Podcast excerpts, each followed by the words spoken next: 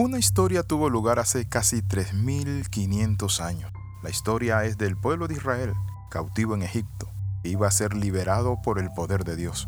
Durante la noche el Señor iba a herir a todos los primogénitos de los hombres y de las bestias.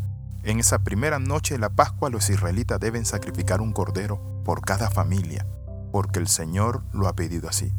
Pero también deben poner la sangre en los postes de la puerta, al pasar el ángel destructor verá la sangre y escatimará la casa, es decir, pasará de largo.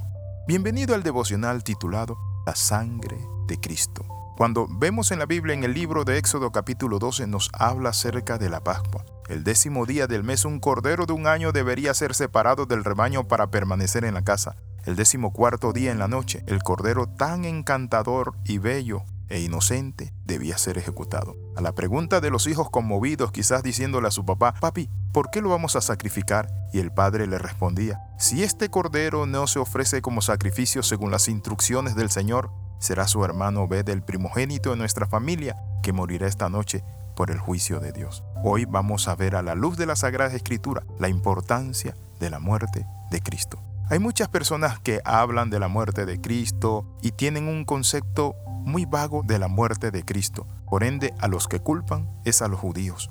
Y odian mucha gente a los judíos porque dicen ellos mataron a Cristo. Pero hoy a la luz de las escrituras vamos a ver qué es la muerte de Cristo. ¿Quién puede estimar el valor de la sangre de Cristo? Cuando se trata de nuestro Señor Jesucristo, ¿quién examinará el valor de su sangre derramada en su vida entregada? Es Juan el Bautista. Él viendo a Jesús que venía a su encuentro, gritó, He aquí el Cordero de Dios este es el Cordero de Dios que quita el pecado del mundo, pero no ha podido describir el valor de la sangre de ese Cordero. Parece que el apóstol Pablo tendría la respuesta cuando escribe, ¿o no sabéis que vuestro cuerpo es templo del Espíritu Santo, que está en vosotros, el cual tenéis de Dios y que no sois vuestros? Habéis sido comprado por precio, por lo tanto glorificad a Dios en vuestros cuerpos. Hago hincapié en estas palabras, habéis sido comprado por precio, que está en 1 Corintios 6, 19 al 20. Ni siquiera el apóstol puede expresar el precio de la preciosa sangre de Cristo. Solo Dios lo valoró a su justo precio cuando tuvo que abandonar al Señor Jesús en la cruz durante las tres horas de tiniebla y permanecer sordo a su oración, como dice el Salmo 22.1. Dios mío, Dios mío, ¿por qué me has desamparado? ¿Por qué estás tan lejos de mi salvación y de las palabras de mi clamor?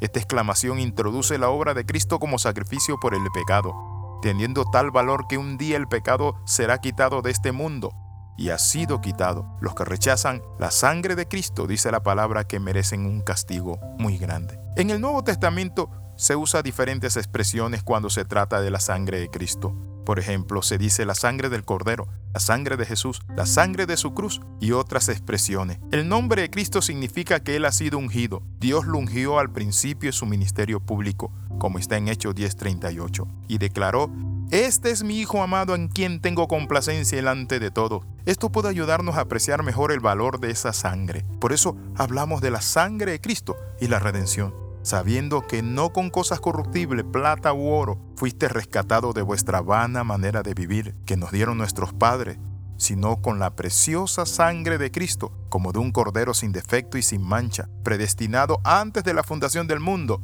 pero manifestado al fin de tiempo a causa de vosotros, que por él ahora creéis en Dios que lo resucitó de entre los muertos y le dio gloria para que, para que vuestra fe y esperanza sean en Dios. 1 Pedro 1, 18 al 21. Este maravilloso pasaje contrasta con los medios que el hombre usa para su salvación, oro y plata, quieren comprar su salvación. Hay algunos que pagan rituales o hacen esto o lo otro, pero quiero decirte, nada de eso sirve. Lo único que sirve para que nosotros tengamos vida y seamos parte de la resurrección de Cristo es que nosotros tomemos esa sangre y que Cristo la aplique a nuestra vida. Y así como se ponían los dinteles de la puerta en la Pascua, para que no llegara el ángel de la muerte y destruyera la familia, así esa sangre debe bañar nuestro hogar y nuestra vida. La sangre de Cristo tiene poder. Entonces podríamos concluir que la bondad de la redención del Padre está en la sangre. Y dice la palabra en Hebreos 9, 13 al 14, porque si la sangre de machos cabrí y de toro lo santificaba para purificación de la carne,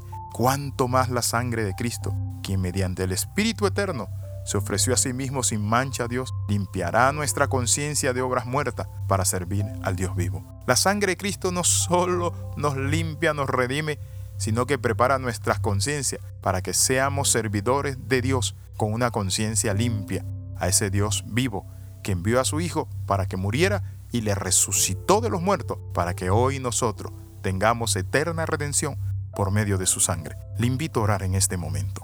Padre, entra a mi corazón, sálvame y límpiame con esa sangre preciosa, perdóname todos mis pecados. Señor Dios del cielo y de la tierra, veo el valor que tengo para ti, tu amor, al dar a tu Hijo, pero también veo el precio que tu Hijo pagó. Gracias Señor Jesús por morir por mí en la cruz. Amén y amén. Escriba al más 502 42 45 60 89. Le saluda el capellán internacional Alexis Ramos. Recuerde las 13, comenta, comparte y crece con nosotros. Nos vemos en la próxima.